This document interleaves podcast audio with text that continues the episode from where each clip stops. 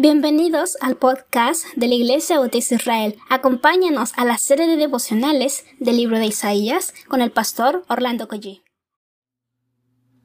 Muy buenos días queridos hermanos, estamos al lunes 7 de diciembre de 2020. Estamos en el capítulo 5 del libro de Isaías, pero vamos a orar antes de comenzar.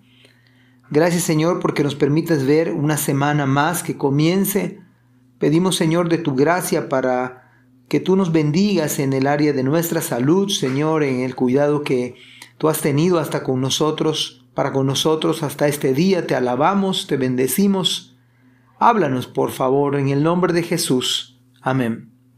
Bueno, nos toca leer versículo 8 al versículo número 10. Dice la Biblia, qué aflicción para ustedes que se apropian de una casa tras otra y de un campo tras otro hasta que todos queden desalojados y ustedes vivan solos en la tierra. Esto pareciera ser una contradicción, porque nuestra cultura parece ser que mientras más casas, más terrenos, más bienes materiales, como que produce gozo, pero acá el profeta dice, qué aflicción. Versículo 9. Pero yo he oído al Señor de los ejércitos celestiales hacer un juramento solemne. Y ojo que cuando el Señor habla, mis queridos hermanos, lo cumple. Verso número, estamos en el versículo 9. Muchas casas quedarán abandonadas, hasta mansiones hermosas estarán vacías. Cuatro hectáreas de viñedo no producirán ni 21 litros de vino, y diez canastas de semilla solo darán una canasta de grano. La pregunta quizás que tenemos que hacernos esta mañana, ¿qué da sentido a nuestras vidas? ¿Será que el sentido que tenemos en el día de hoy son los bienes materiales, como tener una, dos, tres, cuatro, cinco casas, o varios terrenos, o viajes al extranjero, a Europa, a Francia, a Italia, etcétera? O la realización personal que yo he adquirido por mis credenciales o por mis habilidades o talentos, eso da sentido a nuestra vida, o el éxito tan sonado y buscado en el día de hoy en términos de la superación personal. Todas estas cosas un día perecerán, un día no tendrán ningún valor, puede ser la mansión más hermosa, un día va a estar vacía no importa si usted vive en el country o en donde usted quiera vivir, un día esa casa estará vacía. Hoy la que es nuestra casa, un día estará vacía. Parece, no quisiéramos que esto suceda, pero un día se va a cumplir.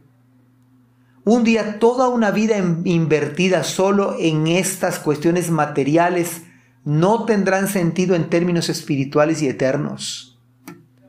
No conozco mucho del campo, pero puedo entender que cuatro hectáreas de sembrado y que no produzca ni un 21 litros de, de vino, pues es una ruina total y un fracaso. Cuando nos enfrentamos a la realidad de la vida, como estar muy cerca de la presencia del Señor, quizás en ese momento vamos a valorar o nos vamos a dar cuenta que quizás muchos han desperdiciado su vida. Las riquezas, los bienes de este mundo, los recursos no son malos en sí mismos. El dinero no es pecaminoso. El problema es que nuestro corazón se incline en adoración a todo esto y que se ame más los bienes de este mundo más que al Señor. Por eso Isaías utiliza qué aflicción. Hermanos míos, tampoco es pecado tener bienes en este mundo. El problema es que yo haga de estos bienes mi Dios y más que nunca estoy convencido que Dios nos provee y nos da recursos para, y tiene un propósito, para compartir con otros, para que seamos buenos mayordomos, buenos administradores, buenos administradores, perdón, porque hay que recordar que somos mayordomos de lo que es del Señor. Si tenemos bienes de este mundo, son para bendecir a otros creyentes, son para bendición de nuestra iglesia, de nuestra familia, de nuestros hijos. Se nos enseña en las escrituras que debemos dar nuestras ofrendas de amor, nuestros diezmos de fe. Debemos sostener a nuestra casa primero. Todo es para servir a otros, nuestros vehículos para servir a otros, nuestra casa para servir a otros.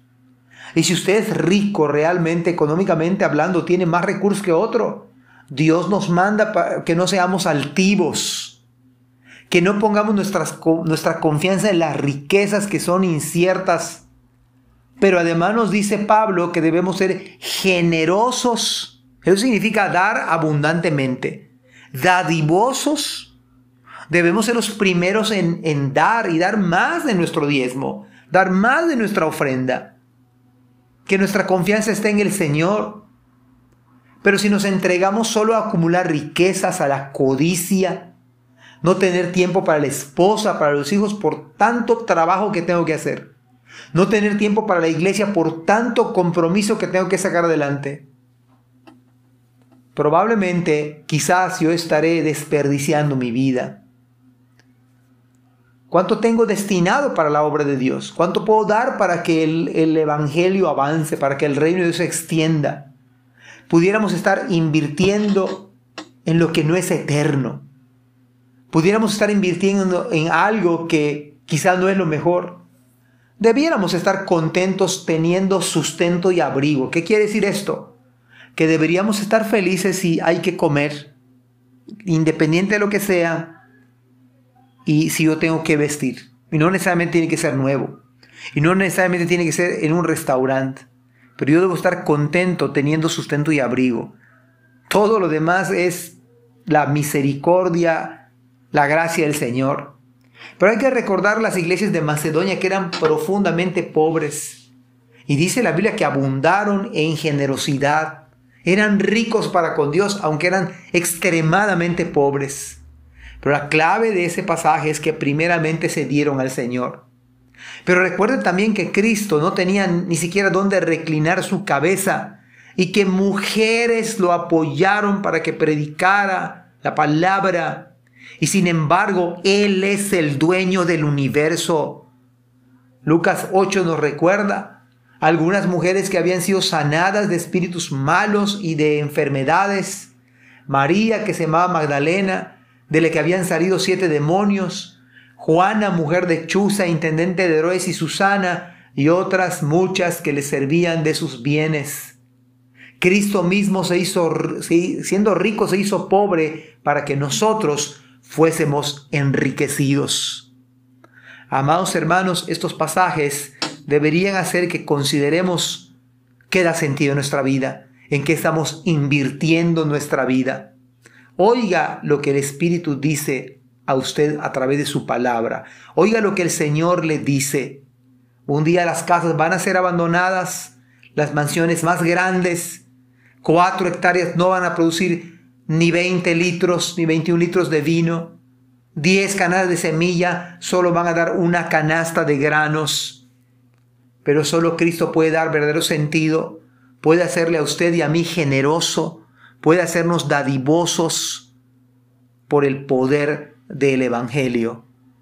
Amados hermanos, que el Señor nos bendiga y que nos haga mayordomos, sabios, generosos, dadivosos, y que el Señor les bendiga en esta hermosa semana.